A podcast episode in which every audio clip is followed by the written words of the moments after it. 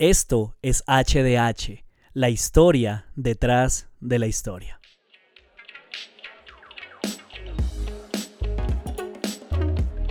Bienvenidos, bienvenidos.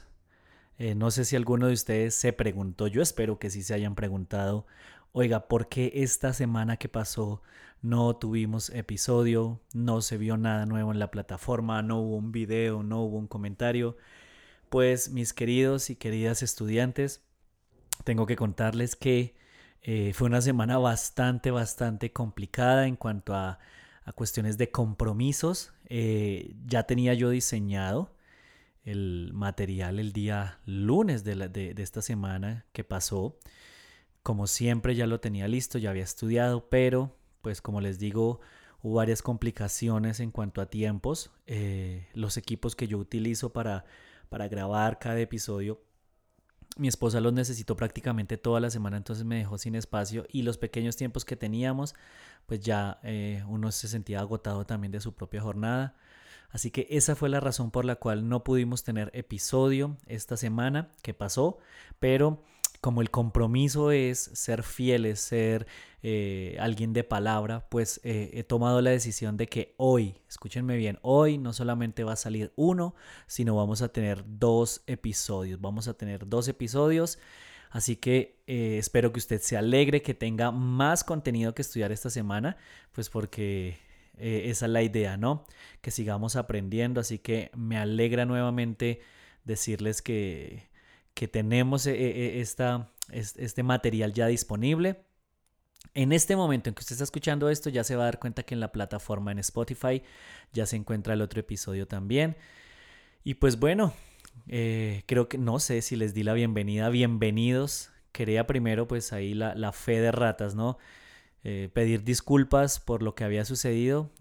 pero pues bueno, aquí estamos y eso es lo importante. Seguimos estudiando, no se ha terminado pues obviamente nuestro tiempo en el seminario. Eh, la idea es que podamos seguir avanzando. Tengo una, una inquietud y eh, pues tengo que resolverla. Quiero saber si eh, vale la pena que sigamos estudiando durante este tiempo de vacaciones o pues los números igual nos dirán, ¿no? La cantidad de, de reproducciones nos dirá, pero pues la idea es que podamos seguir disfrutando. Entiendo que en muchos países este es el periodo de verano, de vacaciones.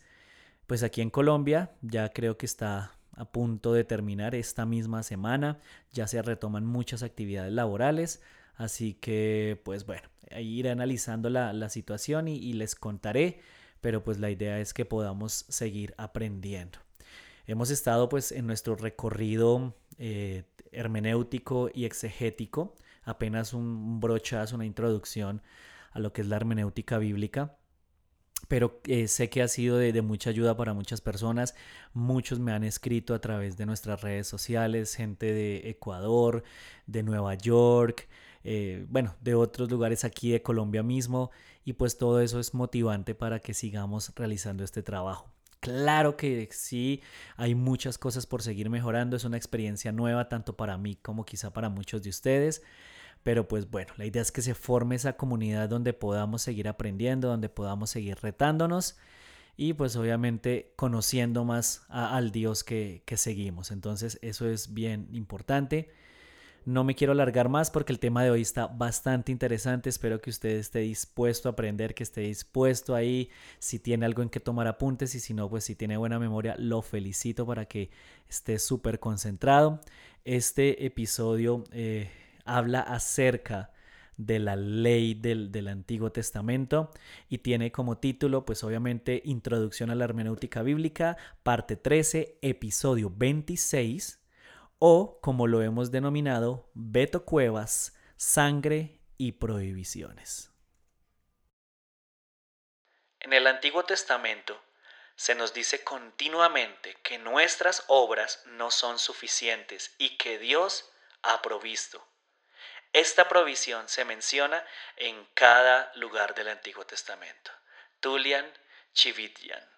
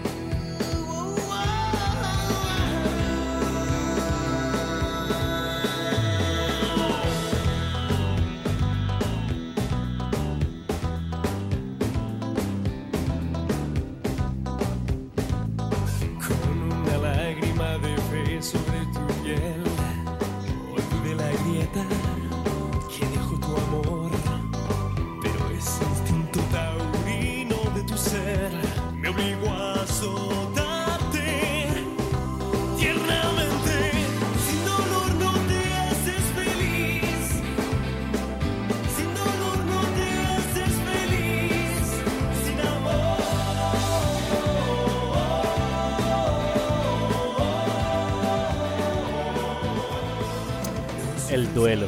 El duelo.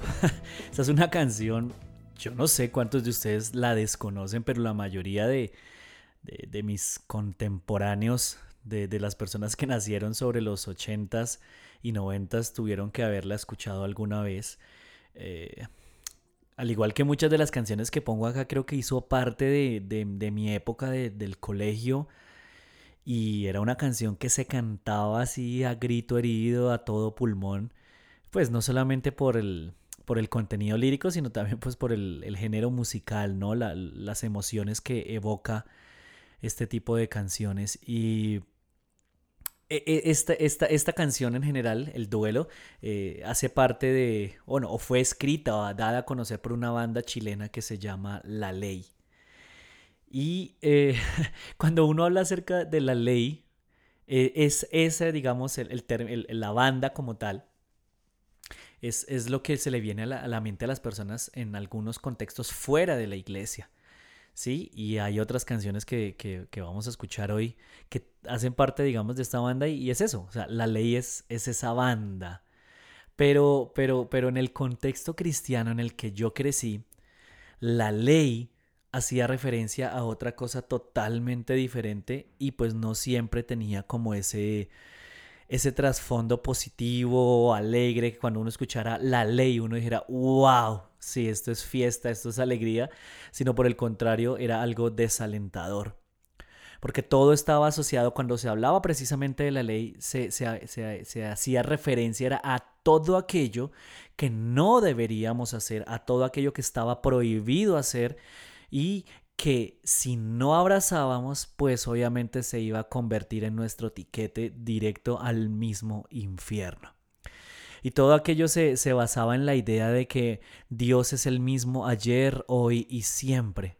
Entonces, aunque nosotros, digamos, viviéramos eh, conceptualmente bajo el nuevo pacto, bajo la obra de Jesús, seguíamos en la obligación de guardar todos estos requisitos que se mencionan en una parte del Antiguo Testamento.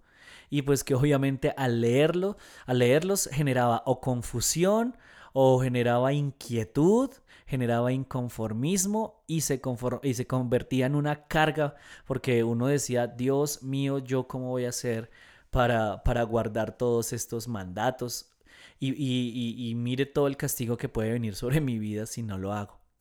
Entonces, eh, haciendo ese pequeño paralelo, la ley no siempre tuvo una connotación correcta, una connotación clara al respecto de lo que nosotros como creyentes teníamos que, que abrazar. Y pues por eso creo que es una de las partes eh, sobre las cuales hay que traer mucha luz y pues esa es la idea del capítulo de hoy, ¿no? Que, podamos entender un poco más. He tenido que recortar muchísimos ejemplos por, pues obviamente por cuestiones de tiempo, pero yo le aseguro que con lo que voy a compartir, créame que, se nos va a iluminar el foco en muchas de las áreas que, eran, estaban como veladas, como cerradas, y pues nos va a ayudar a obviamente a entenderla mejor, a tener una comprensión hermenéutica mucho mejor. Entonces, eh, quiero que iniciemos con lo siguiente. Es importante aclarar que en la vida del pueblo de Israel, de la nación israelita, del Antiguo Testamento, quiero que nos ubiquemos allá, hay tres eventos que, que, marcaron su historia, que, que, le dieron identidad a lo que ellos eran como país. Obviamente, pues hoy en día el pueblo judío los sigue atesorando, pero en ese momento de la historia particular, pues se convirtieron en algo, mejor dicho, supremamente valioso. El número uno, o el primer evento importante, pues fue la salida de Egipto. El número dos, el retorno de la presencia de Dios a ellos a través de eh, el tabernáculo, ¿no? Dios volvía, iba a volver a habitar en medio de ellos a través, pues obviamente, de este templo físico que se había construido por mandato de Dios mismo. Y tercero, la constitución de, este grupo de personas como un pueblo, como un país, a través, pues obviamente, de lo que nosotros conocemos como los diez mandamientos. Entonces, tres eventos importantes en la vida de Israel. La salida de Egipto, ya no son esclavos. En segundo lugar, Dios regresa a ellos, la presencia regresa a través, pues obviamente, de esta expresión física que es el tabernáculo. Y tercero, eh, son constituidos como pueblo a través de los diez mandamientos. Y este último es, eh, genera un gran dilema precisamente porque se estaba formando una nación que venía solamente de conocer la cultura egipcia. Ustedes recordarán que el, eh, José, a través de José, llega este, este grupo de 70 personas a Egipto, pero todos ellos mueren y se levantan generaciones y generaciones, pues obviamente pasaron 400 y, tantos años ah, luego pues obviamente muchas cosas quizá se, perdieron para muchos de ellos y esta, esta generación que estaba en ese momento en que son sacados de Egipto pues, eh, por mano de Moisés, el único contacto que tenían a profundidad era precisamente con la cultura egipcia. Y ahora que se encuentran frente a este monte recibiendo mandatos de parte del Dios que los ha sacado, eh, eh, son llamados a convertirse en guerreros y no solamente en guerreros, bueno, un pueblo que era básicamente campesino, es llamado a convertirse en guerrero, pero también en una sociedad guiada por el Dios de sus antepasados. Tenían entonces que aprender los, los nuevos hábitos de este reino para cambiar lo que ellos habían ya, digamos, eh, estaba incrustado en sus mentes durante este tiempo de esclavitud. Pero también, no solamente eh, ese era el, objetivo, sino que había otro más y era que era necesario que ellos abrazaran estas nuevas normas para evitar contaminarse con, la con, las culturas que se iban a encontrar en aquello que Dios había denominado la tierra prometida. Y este precisamente era el propósito de la ley escúchenme bien, descontaminarlos, no sé si existe esa palabra, limpiarlos de la cultura que ellos habían abrazado en Egipto y segundo, educarlos y enseñarles a diferenciarse de las culturas que se iban a encontrar pues en esta nueva tierra. Cuando pensamos en la palabra ley, en las escrituras este, este término se utiliza para hacer referencia a varias cosas. Eh, pues primero, como, como, lo, como se los he dicho, se, habla, cuando decimos la ley, la, utilizamos para referirnos al todo, a todo lo que son las ordenanzas de Dios que, está, que están ubicadas en los cuatro libros del Pentateuco, Éxodo, eh, Números, Levítico y Deuteronomio. Pero también se utiliza en algunas partes como plural cuando hablamos de las leyes, hacemos referencia a, las más de seis, a los más de 600 mandamientos que existen eh, escritos, ¿no? Eh, por otro lado, también en algunas partes se considera la ley como lo que nosotros hoy en día eh, entendemos como el Antiguo Testamento, o en otras partes, otras personas también ah, hacen referencia cuando dicen la ley, mencionan el Pentateuco. Pero yo quiero que hoy nos enfoquemos en, el significado plural, o sea, los más de 600 mandamientos y eh, el, contenido que encierran los cuatro libros del Pentateuco que ya les mencioné, Éxodo, Número Levíticos y Deuteronomio. Sin embargo, eh, el conflicto no está tanto quizá en entender eh, literalmente lo que cada uno de estos textos, versículos dice, sino en lo que significan para nosotros. El problema exegético no es tan grande como el problema hermenéutico. Y yo quiero que aclaremos varias cosas desde ya que son importantes y sobre las cuales vamos a estar girando una y otra vez durante el tiempo que nos queda de este episodio.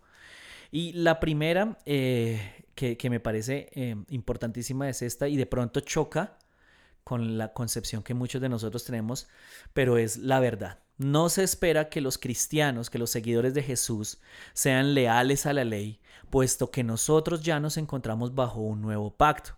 Y de hecho, según Hebreos, el pacto en el que nosotros estamos es un pacto mejor que el antiguo pacto. ¿Sí? si, usted se pone a pensar, hoy no, hoy no, no podríamos vivir eh, al pie de la letra lo que se menciona en, en la ley, porque existen, por ejemplo, los defensores de animales, y ninguno de nosotros podría hacer un sacrificio animal sin ser denunciado pues, por estas organizaciones. Pero hay algo, hay algo bien interesante déjenme a ver si lo tengo aquí a la mano en la Biblia, Jesús menciona algo con respecto a la ley que pues obviamente textos como estos han generado que se, se, hable mucho al respecto acerca de la responsabilidad que nosotros como creyentes tenemos, pero pues que es necesario interpretarlos de la manera correcta. Jesús dice en Mateo 5:18, les digo la verdad, hasta que desaparezcan el cielo y la tierra, no desaparecerá ni el más mínimo detalle de la ley de Dios hasta que su propósito se cumpla. Y, hay gente que pues obviamente lo entiende y es hasta que no venga el fin de los tiempos, esa ley pues obviamente sigue vigente. Aparentemente, pues eso es lo que, lo que dice ahí. Pero hay varias características eh, importantes acerca de la ley antes de que hablemos acerca de ese versículo y volvamos a él. Que, necesitamos tener en cuenta para que vayamos entendiendo. Y quiero darles seis características, seis características acerca de la ley y también su relación con nosotros. ¿Listo? La primera característica es esta. La ley del Antiguo Testamento es un pacto.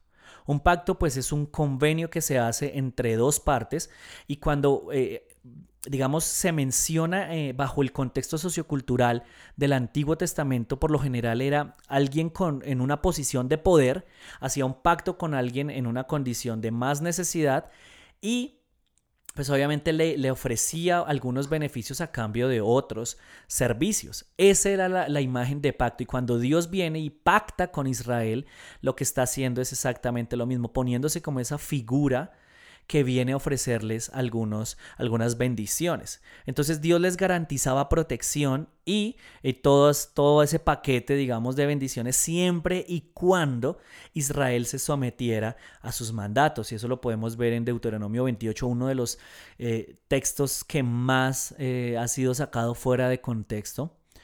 Eh, que se ha llevado a, a extremos de, para abusar de muchas personas.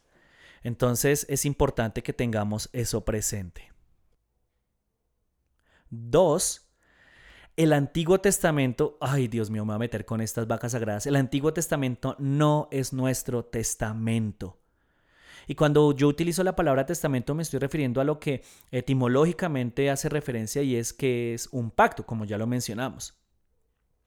Pero entonces aquí el asunto es que ustedes, los creyentes del siglo XXI, quienes seguimos a Jesús hoy en día, nosotros, como ya les dije hace un momento, estamos, eh, operamos bajo algo que se llama el nuevo pacto, el Nuevo Testamento. Así que es importante tener en cuenta lo siguiente, si alguna de las partes del antiguo pacto no fue renovada en el nuevo pacto, quiere decir que no tiene, ojo, no tiene implicación para nosotros. ¿Eso, ¿Eso cambia muchas cosas? Claro que sí. ¿Qué no cambia? Dios espera lealtad de cada uno de nosotros. Dios espera eh, lealtad a, lo que él, a, lo que Él considera que es la nueva humanidad, la nueva creación, eh, a, lo que significa ser sus hijos, pero no la espera de la misma manera que se esperaba en el antiguo pacto. Espero que me esté haciendo entender. ¿sí? La obediencia, el principio sigue, que es la obediencia, la fidelidad, la lealtad, pero la forma en que la expresamos cambia bajo este nuevo pacto. Ahora, sígame prestando atención que yo sé que se va a ir aclarando todo. Número 3. Dos tipos de estipulaciones no fueron renovadas en el nuevo pacto o en el Nuevo Testamento.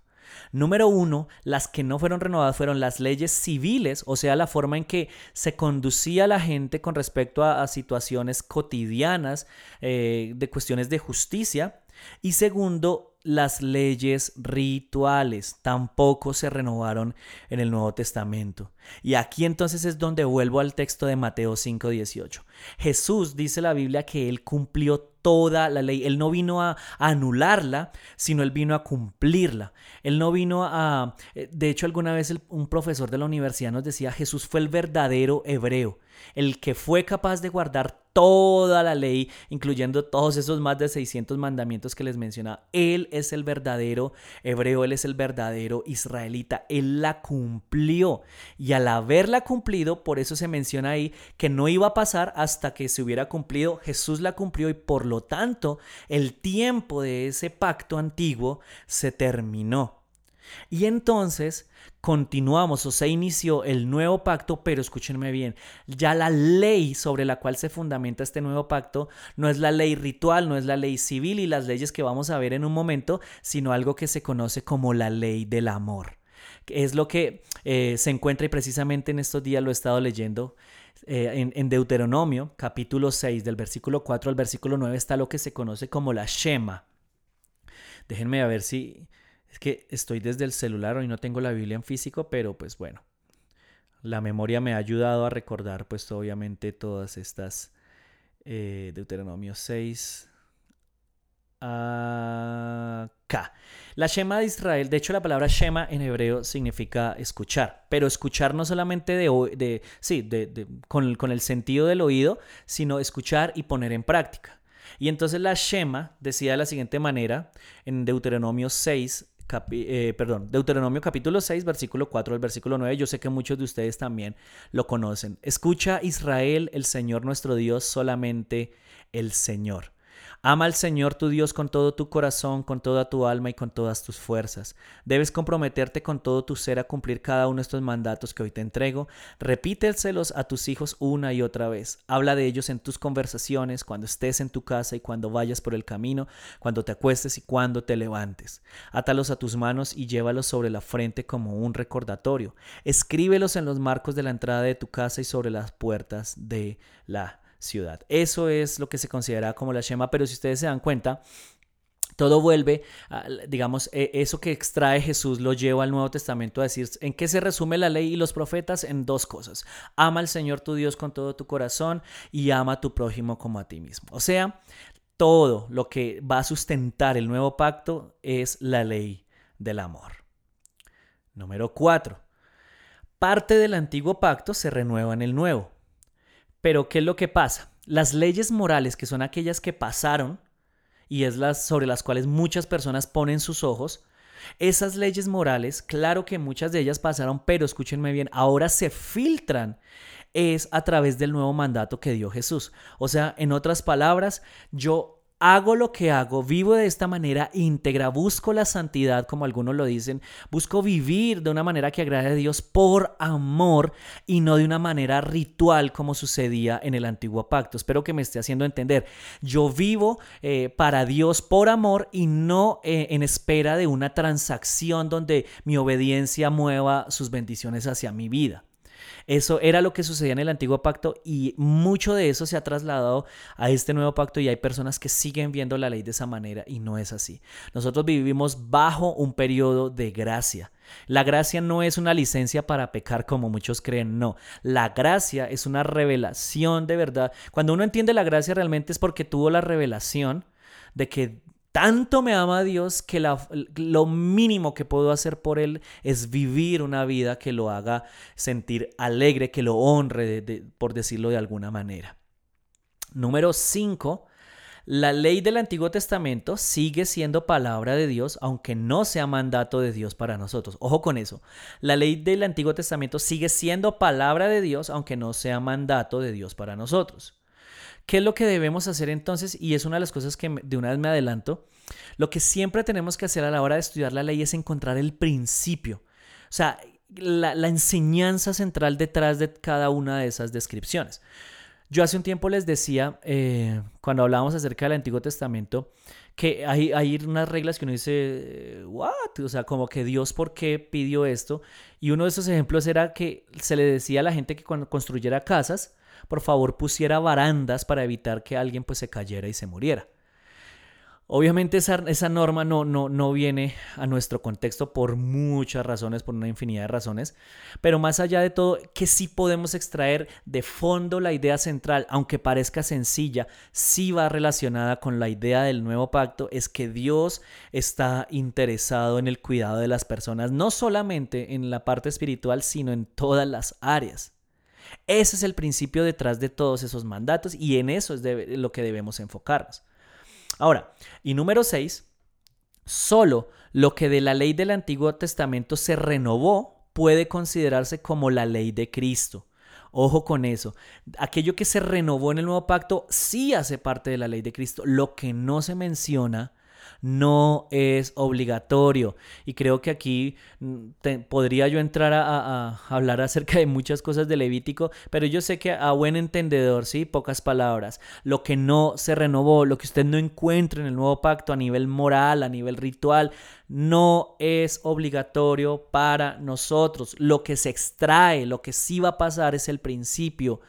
Pero en cuanto a esas cuestiones externas, no es necesario que nos sometamos a ellas como tal.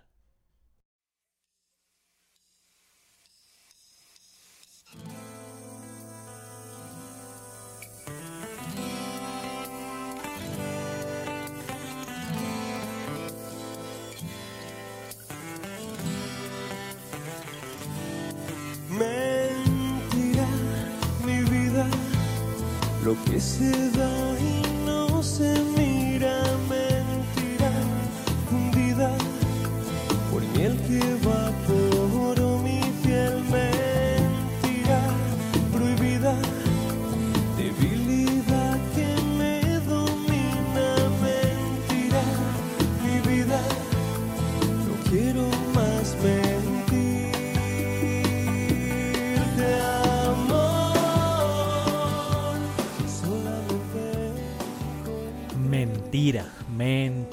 mentira, muchas cosas que nos dijeron a nosotros.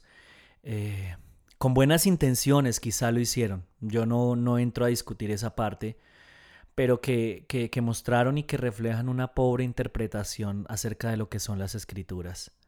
Mentira acerca de cómo nos enseñaron a ver la ley y de cómo, eh, al igual que los fariseos, se, se sentía más como una carga que como algo diferente como Dios quiere que nosotros la veamos y, pues que obviamente es el propósito de lo que hacemos aquí semana tras semana.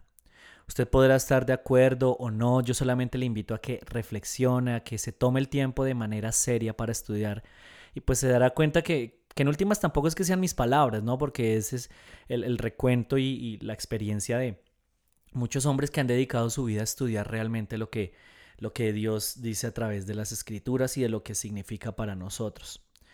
Así que eh, en, esta segunda, en esta segunda parte eh, quiero que tengamos presente esto. Es importante notar que la ley fue dada como un reflejo del carácter de Dios. Dios es moral, sí. Dios es santo, sí. Dios es, es poderoso, Dios sí. Dios es justo, sí. Todas las cosas que nos imaginamos.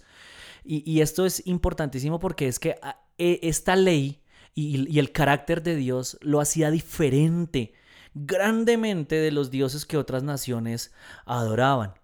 Sí, eso es importantísimo porque cuando usted mira la, la historia, digamos, a nivel histórico, los dioses que, que, tenían estas otras naciones, muchos de ellos, y bueno, usted no creo que no se necesita irnos hasta tan atrás, pero de pronto desde lo que conocemos de la mitología griega, muchos de los dioses tienen intereses egoístas, eh, exigen cosas que no tienen ningún sentido de parte de la gente.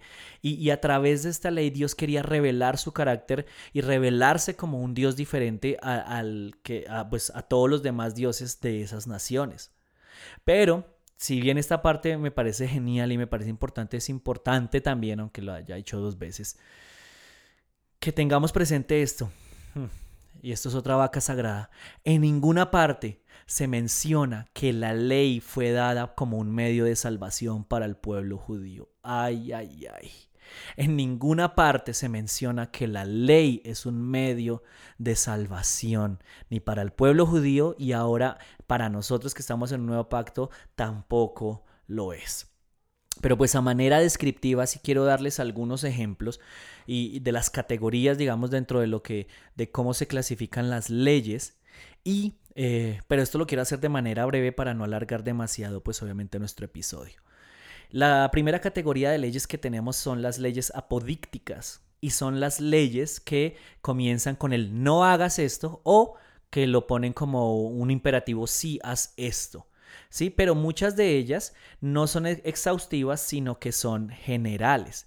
Quiere decir que, pues obviamente, eh, no cubrían todos, todos los casos posibles de esas situaciones, pero sí daban un patrón para saber cómo reaccionar frente a situaciones similares.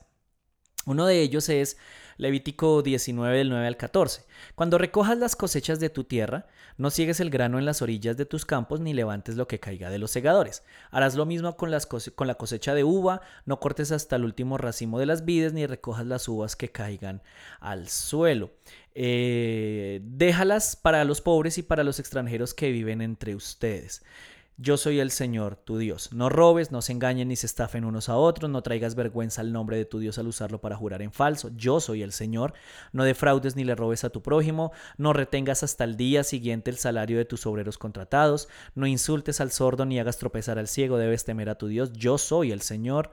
Entonces, eh, ¿Por qué digo que no era exhaustiva? Porque mucha gente, si la tomara literal, entonces podría excusarse en esto. Por ejemplo, no retengas hasta el día siguiente el salario de tus obreros contratados. Ah, bueno, tengo que pagarle hoy, pero me espero hasta las 11 y 50 de la noche.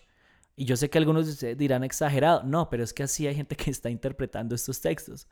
O en el siguiente, no insultes al sordo ni hagas tropezar al ciego. Bueno, entonces, ¿qué hacemos con el mudo? ¿Qué hacemos con el paralítico? No, pero si usted extrae el principio, se va a dar cuenta es, no abuse de aquellas personas que están en situación de discapacidad, de, de dificultad económica. No abuses de aquellos eh, desvalidos, si se puede decir de esta manera. No se aproveche de los que no tienen cómo valerse por sí mismos. Este era el corazón y el centro de este tipo de leyes. El segundo tipo de leyes eran las que se conocen como leyes casuísticas. Entonces, ¿a qué hace referencia eso? A las leyes que trataban de analizar caso por caso, casos particulares para saber cómo actuar. Deuteronomio 12 del 15 al 17, Deuteronomio 12 del 15 al 17. Puedes matar tus animales y comer su carne en cualquier ciudad y cuando quieras. Puedes comer sin impedimento los animales con los que el Señor tu Dios te haya bendecido. Perdón, estoy leyendo el que no era. Deuteronomio 15 del 12. Yo sí dije, está como raro eso. Si tu hermano hebreo, hombre o mujer, se vende a ti como siervo y te sirve por seis años, al séptimo año dejarás, deberás dejarlo en libertad. Cuando liberes a un siervo varón, no lo despidas con las manos vacías. Sé generoso con él y regálale como despedida algo de tus rebaños, de tus granos y de tus vinos. Dale parte de la abundante riqueza con la que el Señor tu Dios te haya bendecido. Recuerda que una vez tú fuiste esclavo en la tierra de Egipto y que el Señor tu Dios te liberó. Por esa razón te doy este mandato. Pero supongamos que tu siervo te dice, no te dejaré porque se ha encariñado contigo y con tu familia y le ha ido bien en tu casa. En ese caso, toma un punzón y perfórale el lóbulo de la oreja contra la puerta. Entonces será tu siervo por el resto de su vida. Haz lo mismo con tus siervas. Ese versículo me hace recordar que alguna vez a mí me dijeron que si un hombre o una mujer se perforaba la oreja con una, un arete, una candonga, bueno, no sé cómo lo llaman en sus países, un piercing, se estaba haciendo esclavo o del que le había hecho eso del, tatuador, bueno, del, del, que trabaja en estas cuestiones, o se estaba haciendo esclavo del diablo.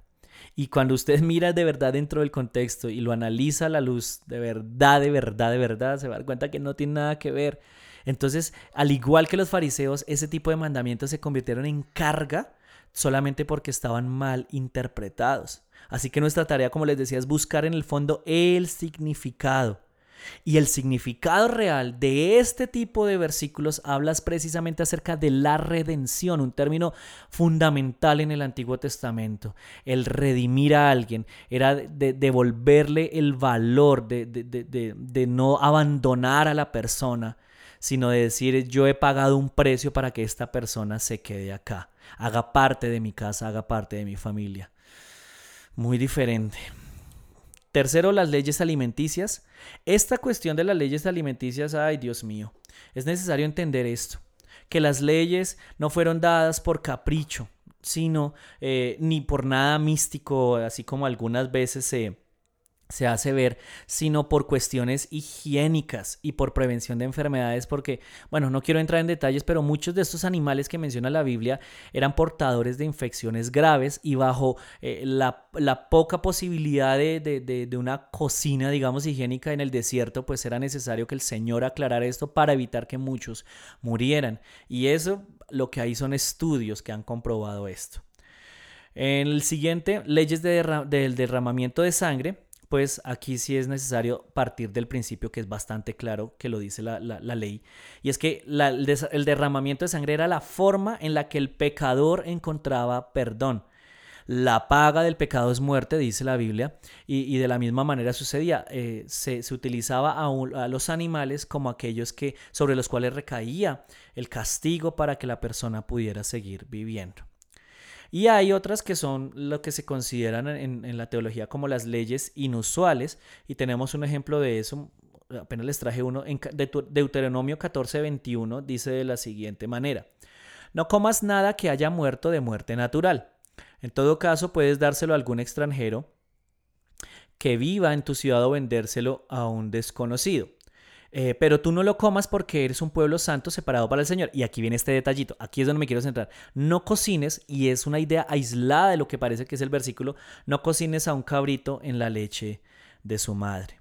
Y es que el asunto acá es que Este versículo en particular estaba relacionado con las prácticas de los cananeos con respecto a la fertilidad. Entonces ellos creían que si cocinaban a un cabrito en la leche de su mamá, de la cabra mamá, eso implicaba que la línea de fertilidad iba a seguir en todos, en todos los, digamos, en todos los, los animalitos que poseía esta persona.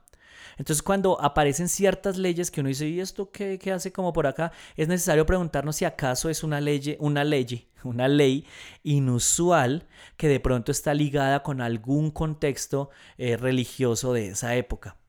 Ojo, ojo con eso que es bien importante. Y siguiente, pues leyes que traen bendiciones. Y a esto hace referencia a que por lo menos había una, una, una regla eh, acerca de cómo el pueblo de Israel tenía que ahorrar, digámoslo de esta manera, un diezmo para entregarlo al cabo de los tres años. Y ese diezmo se entregaba al, al sacerdote, pero no para beneficio del sacerdote, sino para suplir las necesidades de todos los pobres en el pueblo. Era para cuidar de aquellos que estaban en necesidad.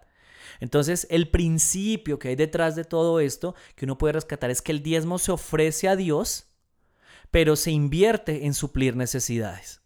Ya hay podríamos entrar a discutir ampliamente acerca de lo que de lo que esto implica para nosotros, pero básicamente es eso. Y bueno, súmele a que el diezmo en su esencia más pura lo que muestra es que es prioritario en mi corazón, qué es lo que más me importa a mí. Entonces, eh, eso para que lo tengamos presente. Ahora, para cerrar esta, esta segunda partecita y ya terminar nuestro capítulo con las eh, observaciones hermenéuticas. Cuando uno compara eh, la ley con otros códigos civiles y religiosos de, la época, pues uno se va a dar cuenta que, eh, por ejemplo, en el código Hammurabi, yo lo pude leer ahí mientras estudiaba, uno se da cuenta de que muchas de esas leyes terminaban protegiendo a los más fuertes, a los más ricos, pero cuando usted mira la ley, la ley de Dios, ya como la hemos estudiado, se da cuenta que ante los ojos de Dios todos valen lo mismo. ¿sí? Y, uno no puede dejar de pensar en que esta ley fue un salto ético muy grande en comparación con las leyes existentes en las demás naciones. Obviamente a todos aquellos que se sometieran a esta ley dada por Jehová, dada por Dios, pues los iban a ver como, ¿cómo así ustedes se interesan en los pobres? Dios cuida a las viudas, Dios se preocupa por los huérfanos, ¿cómo así que, esto es de esta manera? Dios castiga a todo aquel que es culpable sin importar si es de la familia real o si es de eh, eh, clase social, va, no interesa. ¿Cómo así que Dios perdona a todos? ¿Cómo así que todos pueden de una u otra manera eh, conectarse con Dios? Entonces, claro, eh, no era común y vino a romper pues con el patrón social, cultural, religioso que se vivía en esa época.